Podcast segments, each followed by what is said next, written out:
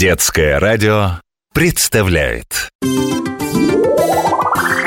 Сейчас разобьюсь А почему я чихаю? Когда слизистую оболочку носа что-то раздражает Ну, что-то попало, например. Вот как щекотно там, ты же встречался уже с этим. Он, нос наш, скорее спешит от этого избавиться. И что?